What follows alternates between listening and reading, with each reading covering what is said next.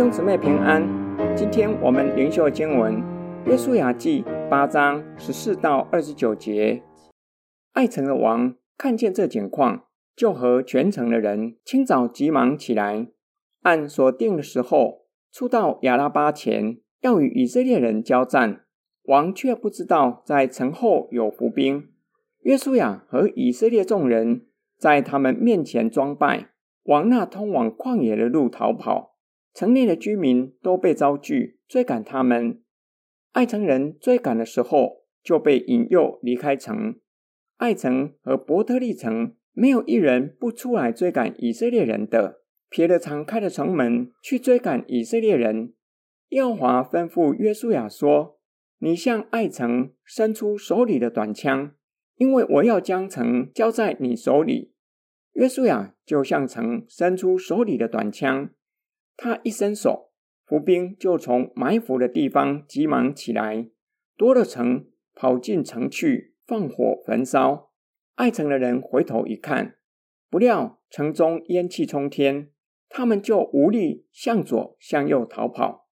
那往旷野逃跑的百姓便转身攻击追赶他们的人。约书亚和以色列众人见伏兵已经夺了城，城中烟气飞腾。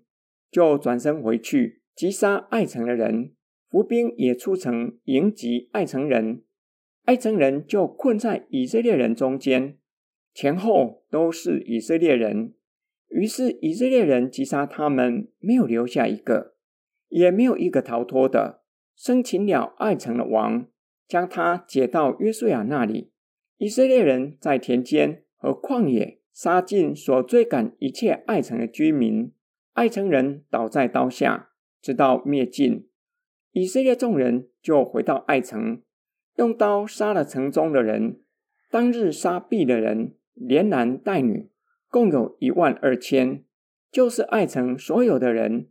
约书亚没有收回手里所伸出来的短枪，直到把爱城的一切居民进行杀灭，唯独城中的牲畜和财物。以色列人都取为自己的掠物，是照耶和华所吩咐约书亚的话。约书亚将爱城焚烧，使城永为高堆，荒场，直到今日。又将爱城王挂在树上，直到晚上。日落的时候，约书亚吩咐人把尸首从树上取下来，丢在城门口，在尸首上堆成一大堆石头。直存到今日，爱城的王和百姓的反应，正如上主给约书亚的指示。他们出城与以色列人交战，看见以色列人逃跑，以为像上次那样，以色列人又要吃下败仗，于是派兵追赶。不料中了约书亚的计谋，甚至没有将城门关闭。上主指示约书亚伸出手里的短枪。因为他已经将城交在约书亚手中，约书亚就向城伸出短枪，以色列的伏兵就从埋伏的地方起来，夺了城，放火焚烧。爱城的人看见城中烟气冲天，四处逃窜。约书亚和以色列人也看见了，就转身击杀爱城的人，伏兵也出城攻击，爱城人就被夹在中间。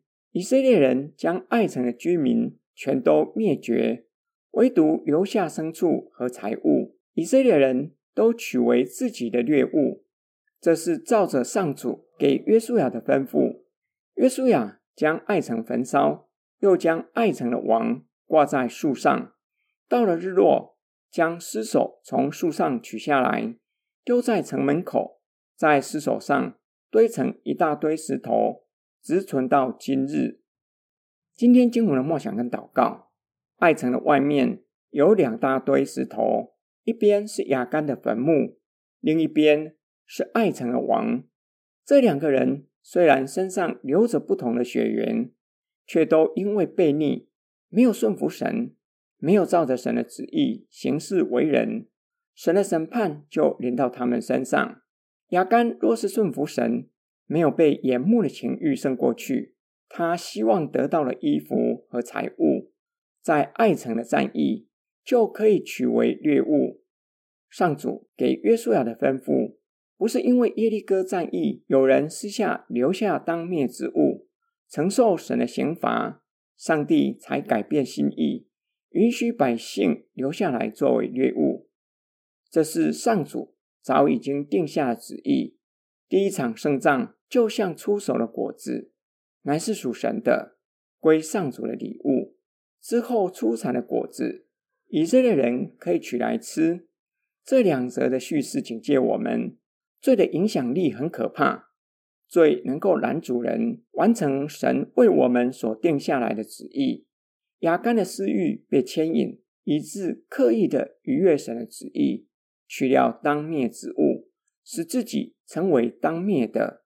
亚干若是顺服神，不仅可以保全性命，也可以得到战场上的掠物。亚干顺着眼目的情欲。不仅无法得到掠物，还失去自己和家人的性命。我们一起来祷告，爱我们的天父上帝。今天灵修经文让我们看见罪的影响力，会拦阻我们成就神在我们身上所定下的旨意。我们要警醒祷告，要保守自己的心，才能够胜过罪恶的辖制，让神的旨意成就在我们的身上。我们奉主耶稣基督的圣名祷告，阿门。